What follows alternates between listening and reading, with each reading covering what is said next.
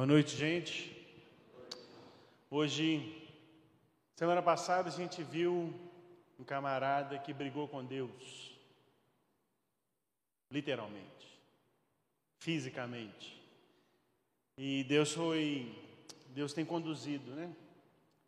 E eu tinha, tava, eu estava em crise pensando o que, que eu iria pregar hoje. E eu tinha preparado algumas coisas assim, na minha cabeça. E a hora que eu sentei para definir essa semana, Deus nos conduziu para outros terrenos e hoje a gente vai falar sobre um camarada que também brigou com Deus, que também teve uma crise com Deus. É, Jonas, capítulo 4.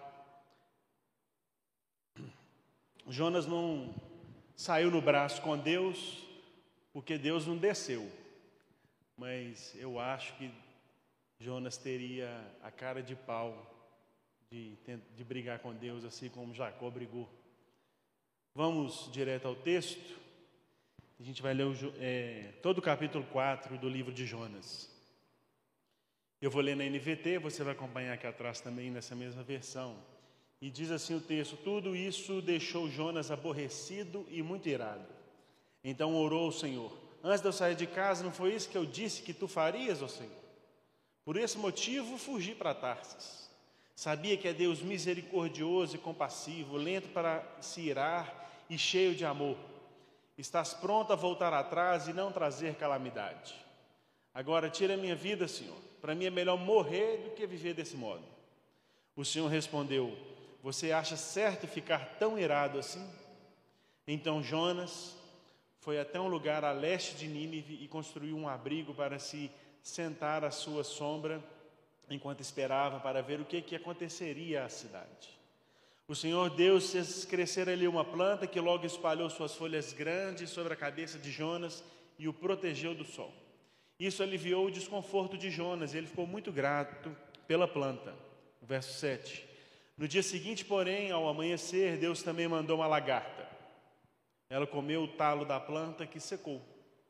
Quando o calor do sol se intensificou, Deus mandou um vento leste quente para soprar sobre Jonas.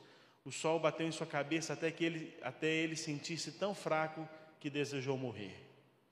Para mim é melhor morrer do que viver desse modo, disse Jonas.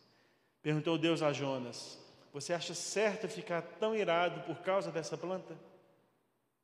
E Jonas respondeu: Sim, acho certo ficar tão irado a ponto de querer morrer. Então o Senhor disse: Você tem compaixão de uma planta, embora não tenha feito coisa alguma para que ela crescesse. Ela depressa apareceu e depressa murchou. Nínive, porém, tem mais de 120 mil pessoas que não sabem discernir entre o certo e o errado, sem falar de muitos animais. Acaso não devo ter compaixão dessa grande cidade? E assim acaba o capítulo e o livro de Jonas. Então a gente, todo mundo conhece essa história. Desde novinho, a gente conhece a história do profeta que foi engolido pelo peixe. E aí a gente bota a baleia no meio. Às vezes ela é até inocente nessa coisa toda aí. E foi anunciar a palavra de Deus. É, eu acho que talvez, se a gente perguntar para as crianças que têm algum conhecimento, talvez essa é a história que elas mais gostem. E se a história de Jonas fosse algumas, alguma obra da teledramaturgia, eu acho que ela seria uma minissérie de quatro episódios. No episódio 1, um, é Jonas e a Tempestade. O episódio 2 é Jonas e o Peixe. O episódio 3 seria Jonas e a Cidade. E o episódio 4, Jonas e o Senhor. O último capítulo do livro trata da raiva de Jonas e da misericórdia de Deus. É um contraste que tem ali entre o ser de Jonas e o ser de Deus. Trata da compaixão de Deus e da ira de Jonas, do triunfo do propósito da vontade de Deus e do fracasso dos desejos do profeta. Então, possivelmente, essa pregação de Jonas ali para Nínive eu acredito, não só eu, mas alguns camaradas que eu li, a gente acredita que talvez seja o maior fenômeno da história do evangelismo. Foi um sucesso. Jonas chega, fala: vocês vão tudo para o inferno se vocês não arrepender. E o povo faz o quê? Se arrepende. A cidade inteira. 120 mil pessoas. Uma das maiores cidades do Império Assírio. É, só que, como profeta, ao invés de Jonas ficar feliz, ó, deu certo, esse povo ouviu, Jonas fica ressentido e reclamão. Ele fica bravo porque Deus foi misericordioso com Nínive, assim como ele foi misericordioso com Jonas. E eu acho que hoje, assim, a, gente ainda vê essas atitudes, esses comportamentos de Jonas é, em algumas igrejas, em algumas denominações, e quando eu falo denominações, eu acho que é algo que está institucionalizado em alguns crentes, em alguns de nós. É, essas pessoas se sentem exclusivas, VIP, os VIPs de Deus. Tem um cartão black que abre qualquer porta, mas abre só a dele, só para ele. Essas pessoas que agem como Jonas, elas, elas pensam que são detentoras das chaves dos céus. Eles são os corretores das casas dos lotes lá no reino de Deus. Podemos, então, a gente, então acho que a gente pode fazer uma outra coisa, é uma comparação entre Jonas no capítulo 1 com o filho pródigo, cheio de vontade, eu mando, eu quero, eu faço, eu aconteço. E no capítulo 4 ele ainda é algo parecido com ali com a história do filho pródigo, só que ele parece mais com o irmão mais velho. Crítico, egoísta, mal-humorado, infeliz, invejoso com o que estava acontecendo. Ele era infeliz com a manifestação da graça do Pai. O filho pródigo e Jonas. É, o livro não termina, né? o capítulo 4 não fala apenas da conversão de uma cidade inteira, mas fala também da rebelião de Jonas. Enquanto, que, enquanto Nínive e todo, todo o povo de Nínive clamava pela compaixão de Deus, Jonas está virado pela, pelo mesmo motivo, por causa da compaixão de Deus. Jonas é o único profeta que reclama dos atributos, é, é, é, é impressionante isso. Jonas é o único profeta que reclama dos atributos e do caráter de Deus. Ele está irado porque Deus tá, é compassivo e perdoador. Então a gente pode afirmar que o problema de Jonas são os problemas do seu coração. O que ocupa o coração de Jonas, as prioridades na vida de Jonas, é o que o deixa em crise com Deus. Então a gente vai ver seis coisas que deixou Jonas em crise. Então no versículo 1, Jonas é um homem que não tem prazer naquilo que Deus tem prazer. Então, o original, quando fala que, no versículo 1, que fala que Jonas ficou irado, a palavra significa quente.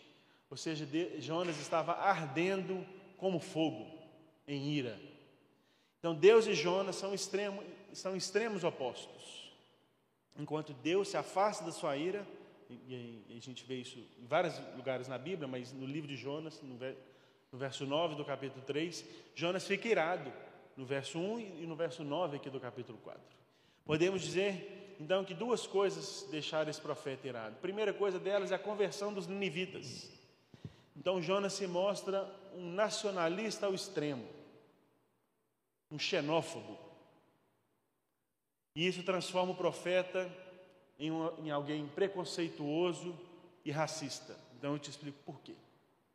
Naquela época, como eu disse, Nínive era uma das maiores cidades do Império Assírio. O Império Assírio foi o império que mais castigou o povo hebreu, que mais castigou o povo de Deus, fisicamente. Era o povo conhecido por ter os piores métodos de tortura da época. Ainda que, é, e acho que a gente ainda vê esse tipo de comportamento dentro da igreja, do camarada, sabe, ah, é a gente, é só nós, o resto é resto, e fica querendo o mel da palavra, né, o doce do evangelho só para ele mesmo. Jonas pregou juízo para os, e os ninivitas clamaram por misericórdia. A conversão daquela cidade para ele foi uma derrota. E a segunda coisa que deixou ele irado foi a compaixão de Deus. Jonas arde em ira porque Deus suspendeu a sua própria ira contra aquele povo. Sua alma de profeta não está ardendo pela missão ou pela proclamação do Evangelho ou da mensagem de Deus, mas arde em egoísmo, em arrogância, em preconceito. Jonas está irado com Deus porque Deus é bom. Jonas reclama da bondade de Deus. Segunda coisa, no segundo verso, Jonas é um homem que ora para reclamar de Deus. Jonas ora com o dedo na cara de Deus. Por isso que eu acho que Jonas estava meio que chamando Deus para a briga. E Jonas teria tentado brigar com Deus. Ele faz isso apenas para mostrar que ele estava certo o tempo todo. Porque ele, ele começa assim, né? Eu falei que eu falei que era isso que aconteceu. Você não me ouviu? Se você tivesse me ouvido, nenhum de nós tinha passado por isso. É mais ou menos isso que Jonas está fazendo. Ele não tem prazer na sua oração. Em todo o livro, Jonas ora apenas duas vezes. A primeira vez ele ora lá no capítulo 2 para pedir socorro para ele mesmo quando ele está lascado dentro da barriga do peixe. E a segunda, para reclamar de Deus e pedir sua morte. Nas duas vezes que Jonas ora no, no livro, ele ora, é, ele é o centro nas duas orações, nas duas vezes. Ele não orou para se deleitar em Deus, ele não orou pelos outros, ele não orou por aquela cidade que estava clamando por Deus. E a segunda, ela é bem, a segunda oração, ela é bem diferente da primeira. É, a sua primeira oração, ela foi fruto de um coração quebrantado, apesar disso tudo. Foi, ele estava lascado, estava em apuros, estava à beira da morte. Mas a segunda oração, ela vem de um coração cheio de raiva, de um coração incandescente de raiva. Em uma ele pede a sua própria salvação, na outra ele pede a sua morte. Deus deve estar lá assim, agora você decide. É um ou outro, as duas coisas não tem como. E aqui nessa segunda oração ele revela o motivo de ter fugido para Tarsis.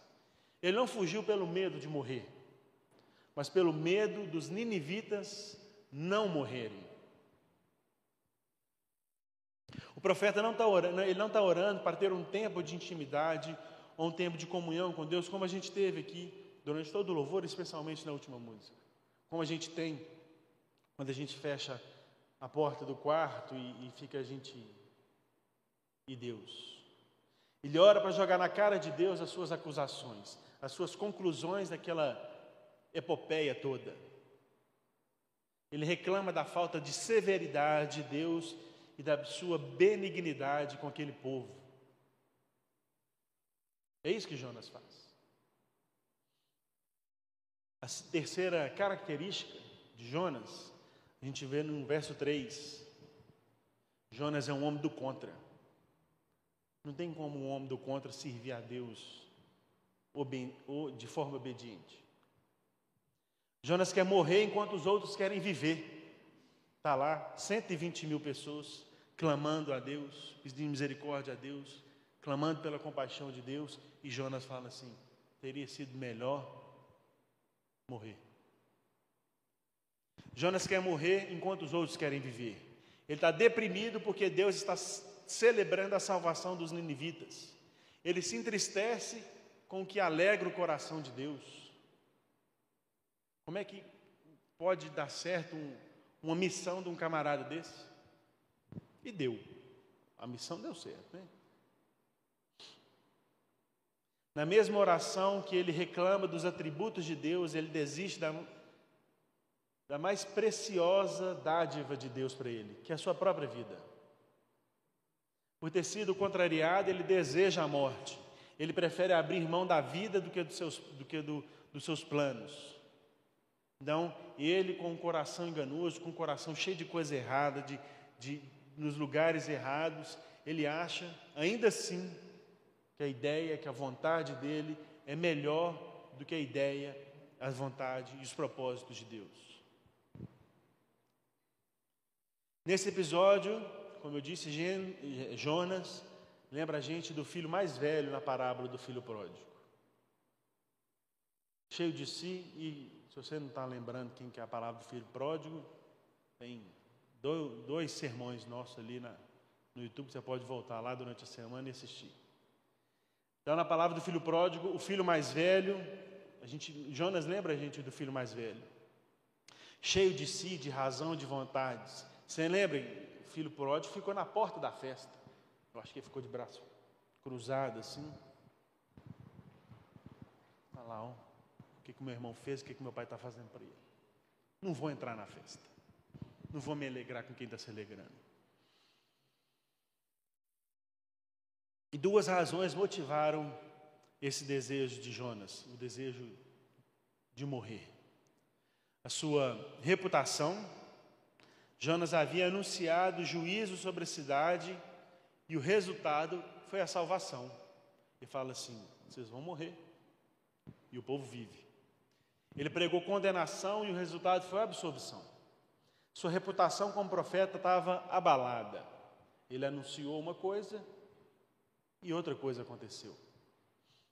Só ele não, sabe, não se lembrou, ele não se lembrou de uma coisa. A mensagem de Deus sempre abre ao pecador a porta da esperança. Ele, ele como mensageiro de Deus, não se lembrou disso. O juízo vem sobre os que insistem no caminho do pecado. Se todo mundo, se Deus fosse igual Jonas, nós não estaríamos aqui, nós não teríamos a oportunidade que nós tivemos, isso aqui não teria valor nenhum, Jesus não teria se feito, é, sido, se feito homem, morrido na cruz, porque afinal está todo perdido e ninguém tem, uma outra chance. E outra coisa que fez desejar a morte foi o seu nacionalismo idolátrico. Jonas era um idólatra. O amor de Jonas pela sua pátria estava suplantando o seu amor é, por Deus e pelo próximo. Então ele colocou Israel à frente de tudo e de qualquer outra coisa. Ele fere o maior dos mandamentos: amar a Deus sobre todas as coisas e ao seu próximo como a ti mesmo. Talvez essa frase não tivesse pronta naquela época, mas os valores que estão, que estão nela estão em toda a lei de Deus. Todos os comunicados de Deus, esses valores estão implícitos. Já no tempo de Jonas, certamente. Então, a quarta característica de Jonas, ele é um homem arrogante, e a gente vê isso aí nos versos 4 e no verso 5.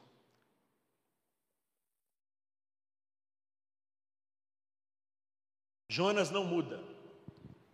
Jonas espera que Deus mude. Então, Jonas está deitado eternamente no berço esplêndido, esperando Deus mudar. Depois de condenar depois de condenar Deus por não se irar, ele é questionado pela sua própria ira. Deus confrontou Jonas pacientemente acerca da sua ira, mas Jonas ficou em silêncio. Sua ira, sua ira era tão irrazoável que Jonas não respondeu e saiu da cidade, igual um menino mimado. E aqui, Deus é, além de Deus ser tudo o que Ele é, Deus é didático. Porque Deus estava sendo benigno, benevolente, amoroso com Nínive e ele não podia chutar o balde aqui com Jonas, né? Você quer morrer? Então morra. Deus não, não, não ia fazer isso, eu acho que Deus jamais faria isso. Então Deus está sendo benevolente, benigno, longânimo com Jonas também, quando Deus não atende o pedido de Jonas. E Deus é carinhoso, amoroso, pedagógico com Jonas. Então, primeiro ele se esquiva, dormindo no porão do navio. Vai para lá. Aí Jonas vem para cá e se esconde. Agora Jonas foge. Ele se põe à sombra, é, ele constrói a casinha dele, a cabana dele, e ele assiste de camarote. Ele acha que vai assistir de camarote, Deus mudar de opinião e levantar juízo sobre a cidade. E é interessante o fato de que Deus permanece paciente com Jonas. Ele não usa sequer uma palavra de censura. Igual ele, por exemplo, a gente vê no livro de Jó. E Deus fica ouvindo, ouvindo, ouvindo Jó, ouvindo Jó, ouvindo Jó. E fala, e Deus, a hora que ele toma a palavra, a hora que pega o microfone, ele fala assim: onde você estava? Mas são histórias completamente diferentes, corações completamente diferentes. O Senhor oferece a Jonas a chance de rever as suas posições. Mas Jonas, quando, quando que Deus faz isso? Quando Deus vira para ele, você acha que é razoável isso aí que você está fazendo, menino? Mas Jonas permanece irredutível. Ele prefere sair da cidade e esperar que Deus se arrependa de sua benignidade do que ele mesmo mudar. Jonas não muda, mas espera que Deus mude. A gente, isso é de uma arrogância, uma prepotência. O profeta continua rebelde, teimando com Deus na destruição da cidade.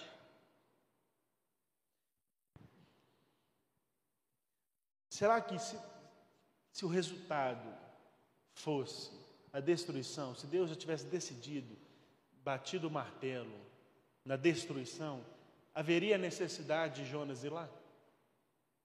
Não. Deus já destruiu uma, uma cidade por causa da, da malignidade da cidade, Sodoma e Gomorra das cidades. Destruiu, acabou, não teve chance. Essa é a segunda vez que ele foge da missão. Jonas foge da missão dele. A história tem quatro capítulos e duas fugas de Jonas.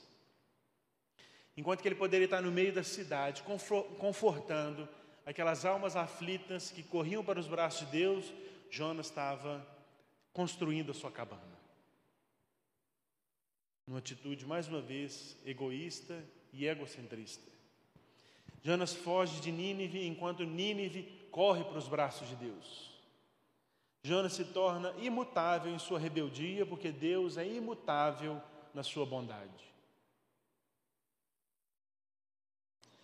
E aí leva a gente para a quinta característica de Jonas, os versos 6, 7 e 8. Ele é um homem incoerente e egoísta.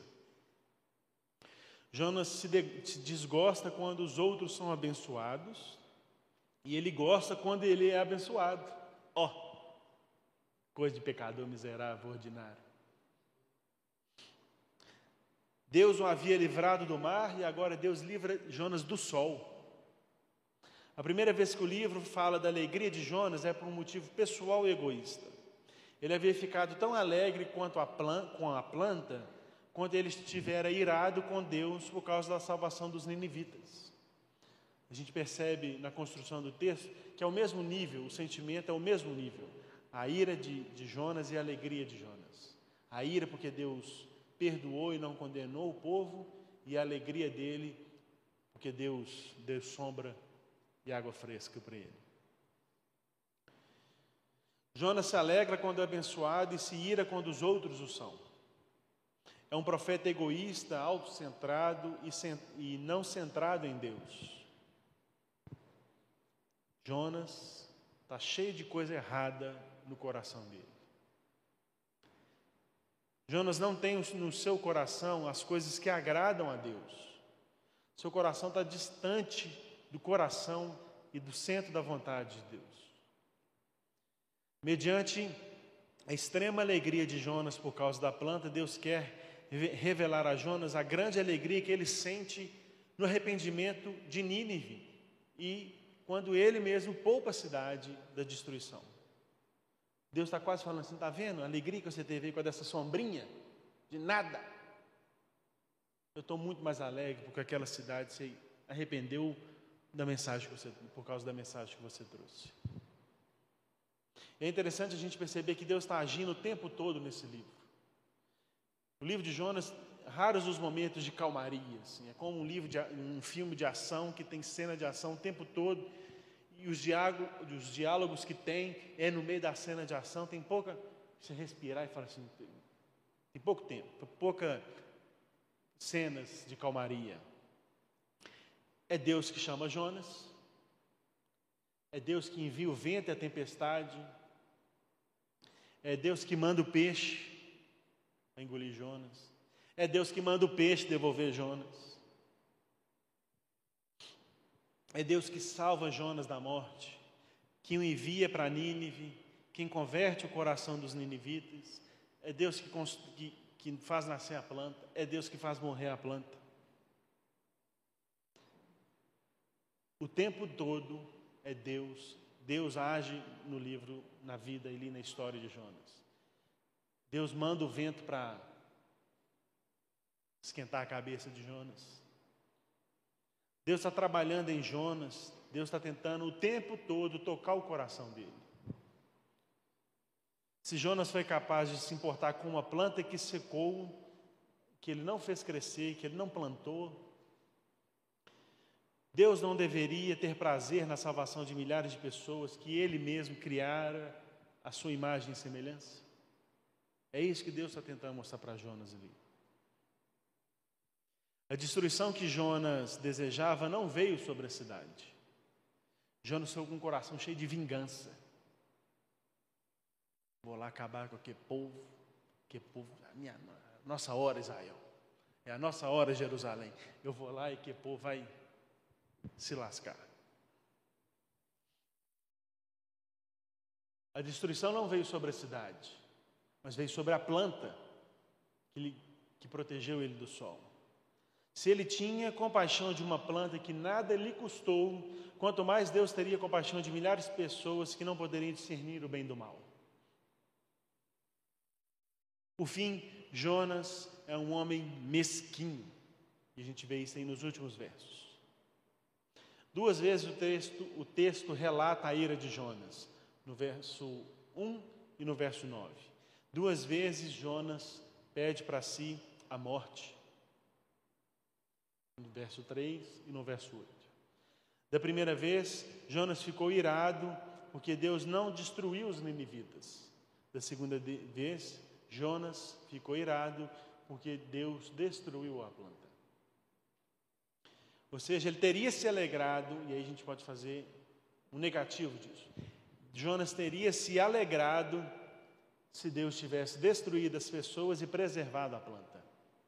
Jonas tem as coisas erradas no coração dele. Jonas é motivado pelas coisas, pelos sentimentos, pelas emoções errados. Jonas é um homem que ama mais as coisas do que as pessoas. Ele inverte os valores estipulados é, por Deus. Deus falou assim: ame as pessoas mais do que as coisas do que as plantas, do que os animais. É um fato, é uma verdade bíblica. Deus continua confrontando Jonas com a sua pergunta: É razoável essa tua ira por causa da planta, Jonas? O profeta, com o coração no lugar errado e cheio de raiva, responde: É razoável até a morte. Ele está revoltado com Deus, não aceita o modo de agir de Deus. Jonas quer fazer de Deus um parceiro de seus preconceitos, do seu ódio, da sua ira, da sua inversão de valores. Deus, Jonas espera que Deus mude, enquanto ele não muda. Jonas é um homem contraditório. Jonas é um ser em conflito. Tem bug no sistema do Jonas. Primeiro ele ora para o Senhor libertar ele do peixe, depois ele ora para ser morto. Chamou a cidade ao arrependimento, mas ele mesmo não se arrependeu do coração cheio de amargura dele. se preocupou mais com seu conforto físico do que com as almas perdidas, do que com aquelas almas que teriam a morte eterna. Os ventos, o peixe, a tempestade, Nínive e a lagarta, todas essas outras personagens e ações obedeceram ao Senhor e Jonas continuou na teimosia. Jonas continuou sem compaixão, sem amor para com aqueles que ele devia, deveria amar como ele amava a ele mesmo. Na cruz, Jesus pediu que Deus perdoasse, perdoasse os seus algozes, lá em Lucas 23, 34. Mas Jonas foi para fora da cidade para ver o que, o que Deus, ou se Deus mataria aquela cidade, aqueles que o profeta, que ele mesmo não havia perdoado. E a nossa sociedade tem aderido às filosofias de Jonas. Hoje parece que as coisas têm mais valor do que as pessoas. As plantas e os animais são mais importantes do que o outro. E a gente tem sempre que lembrar que o outro é a imagem e semelhança de Deus. Só o ser humano é a imagem e semelhança de Deus na criação. O resto não é resto, não. É criação de Deus. Mas nós somos a primazia da criação de Deus. As plantas, os animais, todo o resto é criação de Deus, mas é inferior a gente. Então, se a gente, o que eu quero dizer com isso? Se a gente tiver que escolher entre fazer algo para alguém ou algo para alguma coisa, a gente tem que escolher fazer algo em prol de uma pessoa, de alguém que carrega a imagem e semelhança de Deus. Isso aqui não carrega a imagem e semelhança de Deus. A gente olha para cá, a gente consegue ver a criatividade de Deus. A gente percebe que Deus é um Deus é, criativo, belo. A gente vê beleza. E tudo, e toda, e tudo aquilo que é a beleza Há um dedo de Deus ali. Há uma fagulha de Deus. Mas a palavra de Deus está aqui sempre para lembrar, todos os dias, se a gente tiver contato com ela todos os dias, dessa, desse cuidado que a gente tem que ter para não inverter os valores. Eu quero ler uma citação de um camarada que chama Isaltino Filho. E eu vou ler quem está falando é ele. Eu concordo, assina aqui, ó. Mas quem está falando é ele. Jonas amava mais as coisas do que as pessoas. Essa é a postura do mundo em que vivemos. Um mundo engolfado em um materialismo pragmático, onde as pessoas lutam, brigam, matam e morrem para ter coisas. Isso porque as coisas se tornaram bem maior na nossa escala de valores. Contra isso, Jesus nos advertiu: e ele cita Jesus: Acautelai-vos e guardai-vos de toda espécie de cobiça, porque a vida do homem não consiste na, na abundância das coisas que possui. Lucas 12, 15. Vou ler de novo, porque se o que eu estou falando, o que esse camarada que está falando não faz sentido para você, o que Jesus falou deve fazer. Acautelai-vos, toma, toma cuidado e guarda de, se guardem de toda espécie de cobiça, porque a vida do homem não consiste na abundância das coisas que possui. Um cristão não deve, e aí o Exaltino continua: um cristão não deve colocar as coisas como o valor último. Um cristão não coisifica as pessoas, nem personaliza as coisas. E fecha aspas.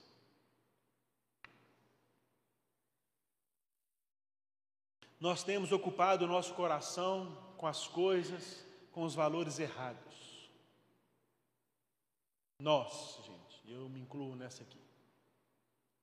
O problema da nossa sociedade, das nossas igrejas, são um problema dos nossos corações. Aonde que o coração está? Onde que o nosso coração está? A gente tem tido prazer naquelas coisas que desagradam a Deus. A gente ora com as motivações e com os objetivos errados. A gente impõe a nossa vontade para Deus. Eu creio que a gente tem, a gente tem confundido os J, os J, letra J. A gente tem sido mais parecido com Jonas do que com Jesus. Muito mais do que a gente deveria. A gente não tem tido prazer naquilo que Deus tem prazer. Como e para que nós temos orado? Estamos aceitando a vontade de Deus ou nós somos sempre do contra e a gente tenta sempre impor os nossos desejos do nosso enganoso coração? A gente senta no nosso pseudo trono aguardando que Deus mude para nos agradar? Ou a gente percebe que nós estamos errados? Fala assim: Deus, foi mal, vacilei, vou seguir outro caminho. A gente quer as bênçãos de Deus só para nós mesmos? Ou a gente se alegra quando o outro é abençoado também? E eu não estou falando para a gente ficar triste quando a gente não é abençoado. A gente tem todo o direito de ficar triste quando a gente recebe um não de Deus, quando algo de ruim acontece nas, nossas vidas. Se a gente não fica triste quando essas coisas acontecem, a gente tem algum tipo de problema. Mas a gente tem um problema mais grave ainda quando a gente não sente alegria quando, quando as coisas boas acontecem com os outros. Como que a gente tem nos relacionado com as coisas, com os animais e com as plantas? Isso fala muito do que, que o nosso coração está cheio. Fala muito das, dos valores que a, gente, que a gente coloca em prioridade no nosso coração. E o livro de Jonas termina com uma pergunta. E a gente não sabe se Jonas se arrependeu ou se ele permaneceu rebelde. A gente não sabe o final da história de Jonas. Contudo, esse não é um livro inconcluso não é um livro que não tem uma conclusão. Jonas não respondeu essa pergunta, é, porque essa resposta não deve ser dada por ele. Jonas não está 2.700 anos distante de nós. Jonas vive dentro de cada um de nós. O sangue de Jonas corre nas nossas veias. Ele está debaixo dessa pele, da sua pele. O coração de Jonas bate no nosso coração.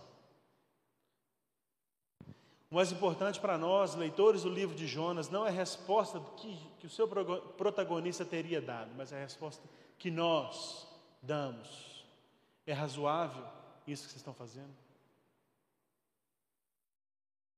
Como que eu e você respondemos a pergunta que Deus fez para Jonas? A gente repete a crise de Jonas o seu comportamento, a gente é mesquinho, do contra, arrogante, egoísta, ou a gente percebe, aprende com Jonas, fala assim: Deus, eu não quero ser igual Jonas, é, me perdoa, vamos seguir um rumo diferente, vou voltar para Nínive, confortar aquele povo. O grupo do louvor, de louvor pode ir. Precisamos ouvir o chamado de Deus e ouvir o Deus do chamado. Porque Deus, Jonas ouviu o chamado de Deus. Ele obedeceu. Tá certo que foi para o outro lado. Mas ele ouviu o chamado de Deus. Ele não ouviu o Deus do chamado. Obedecer sem nos esconder nos porões da nossa vida nos porões do trabalho, da escola, dos nossos relacionamentos. A gente precisa orar para o nosso livramento, mas também a gente precisa cair é, de joelhos pelo livramento daqueles que não sabem diferenciar o bem do mal. A gente precisa amar, sim, toda a criação de Deus, as plantas, os animais. Uma coisa que eu adoro fazer é viajar por Minas. O lugar bonito de viajar. Quando a gente tem, pode olhar, né? E a estrada deixa a gente olhar para a paisagem. A gente precisa sim amar tudo isso, Mas a gente deve amar a Deus em primeiro lugar, porque Ele criou tudo isso, Ele é o, nosso, Ele é o Deus da nossa vida. Mas a gente também tem que amar as pessoas, o outro, assim como a gente ama a nós mesmos. A gente não pode ficar correndo atrás do vento, em busca só de bens materiais. É muita mesquinharia. É, é, é, é quando a gente fica. É, é ter um, um olhar, uma cabeça só no agora. E não ver, e não, e não ter esperança, e não, e não ter o olhar na esperança daquele que voltará, virá de novo em glória. E tudo isso que a gente conquistou aqui vai ficar, porque não vale nada. Não é nada diante daquilo que, da glória que há por vir. Aquele que nos criou é quem sabe o que nós precisamos. Jesus falou isso no sermão Olha para as ervas, para as flores do campo, para as aves do céu as aves que cantam, mas não se preocupa com essas coisas. E ele termina essa fala dele falando: basta a cada dia seu próprio mal. Por fim, o livro de Jonas não é a respeito de um profeta teimoso e egoísta. Tem esse camarada aqui no livro de Jonas. O protagonista do livro de Jonas é Deus. Um Deus que é tardio em irar, benevolente, cheio de amor, perdoador, cheio de paciência, que é isso que significa longânimo. E que nós, minha oração, que a gente não confunda mais os Jotas, que seja mais parecidos com Jesus. E que Jonas, que habita em mim, que o Jonas que habita em você fale cada vez mais baixo e a voz de Jesus fale cada vez mais alto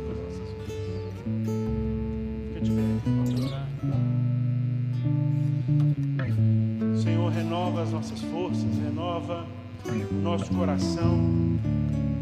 Que o nosso coração esteja cheio daquilo que agrada o Senhor, não cheio daquilo que agrada somente a nós, a nossa carne, o nosso pecado que a gente esteja com os olhos fixos naquilo que nos dá esperança, os olhos fixos na, na glória do porvir e não nas coisas do aqui e agora. Que a gente ame o outro, assim como o Senhor amou aquele povo naquela cidade, não tem, mas o Senhor amou a gente. Que a gente reflita o seu amor para com os outros. Essa comunidade seja uma comunidade do reflexo, Que a comunidade evangélica do Castelo seja um espelho da beleza, do amor, da paciência, da longanimidade do Senhor. Essa é a nossa oração. Em nome de Jesus. Amém. Amém. Tem dois caras na Bíblia que falaram assim: para mim é melhor morrer do que viver. Foi Jonas. Mas Paulo também fala isso lá no final do primeiro capítulo de Filipenses. Quando Paulo fala isso, o coração dele está cheio de alegria. Porque, embora Jonas tenha se entristecido com a morte de uma coisa que ele não plantou, Paulo está vendo uma coisa que ele plantou frutificar de maneira sobrenatural, que é a igreja do Senhor. Mas ele ainda diz: é melhor morrer, porque morrendo eu vou ver a Cristo. Estarei com Cristo, o que é muito melhor. Mas se a obra do Senhor convém, eu estarei aqui com vocês. E Paulo fala essas coisas quando ele estava preso. Um reclamou de Deus quando estava em plena liberdade, viu a salvação borbulhar na cara dele e queria a sua própria justiça. Luto falou essas coisas, coração cheio de alegria, com toda a injustiça do mundo recaída sobre as costas dele, mas sabendo que a libertação vem. E essa é a alegria de Paulo. Então, a, a diferença não é a frase, mas onde está o coração. Que Paulo tinha um coração renovado, tinha um coração transformado.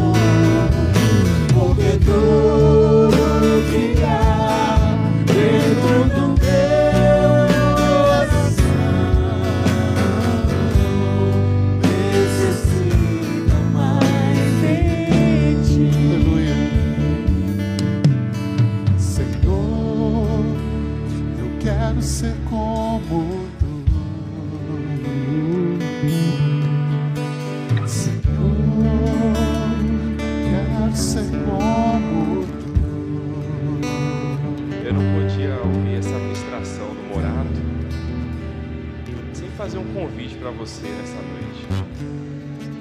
Quantos Jonas estão aqui nessa noite? Eu sou um Jonas, Raoni. Meu coração é mau. O nosso coração é mau, pecaminoso. Nós confundimos sim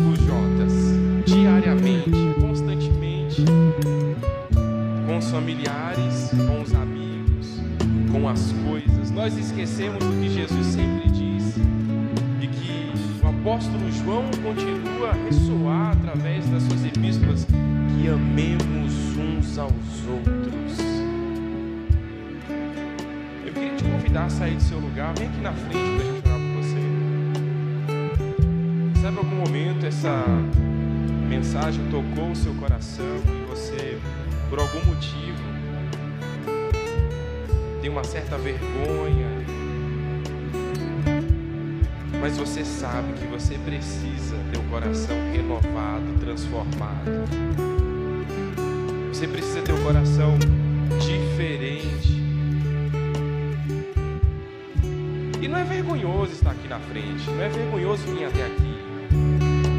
Não existe vergonha alguma diferente de Jonas, você está fazendo, você está se colocando aos pés do Senhor e falando: O meu coração precisa ser mudado, Senhor. O meu coração precisa ser mudado. Morato foi muito feliz com as palavras e usado pelo Espírito Santo e o Raoni, o ministério de louvor, entrou também na mensagem, e entendeu os nossos corações precisam ser mudados. Muda, Deus, o nosso coração. Às vezes nós fazemos as coisas, na maioria das vezes, nós não queremos fazer, mas o mal que nós fazemos, Deus, precisa ser retirado, mesmo que seja um mal inconsciente Ajuda diariamente a transformar esse coração, um coração igual ao teu, um coração, meu Pai amado, que entende as coisas, mas que entende também o indivíduo, as pessoas, que ama o próximo, porque é imagem e semelhança do Senhor, que ama também a tua criação, os animais, as plantas, os seres viventes, mas que ama em primeiro lugar a tua imagem, que é o próximo. Que esse amor permaneça no seu coração, o amor do Pai, o amor que ama o próximo, um amor realmente que você ama a si mesmo. Senhor Deus, está aqui os teus, os teus filhos, Senhor. Está aqui também o meu coração. Nós precisamos de mudança. Nós precisamos ter um coração quebrantado e contrito, longe de raízes de amargura, longe de ódio, longe, meu Pai amado, de descriminalização. O nosso coração precisa ser acolhedor, amoroso. Transforma-nos e seremos transformados. A imagem e semelhança do Senhor. Espírito Santo nos ajuda. Nós precisamos da tua ajuda, Espírito Santo. Diariamente, constantemente, os dias passam, os meses passam, e muitas vezes nós nos esquecemos de refletir que precisamos ter o coração mudado. Muda-nos, muda-nos, Senhor. Realmente seremos parecidos contigo. Vamos louvar mais uma vez.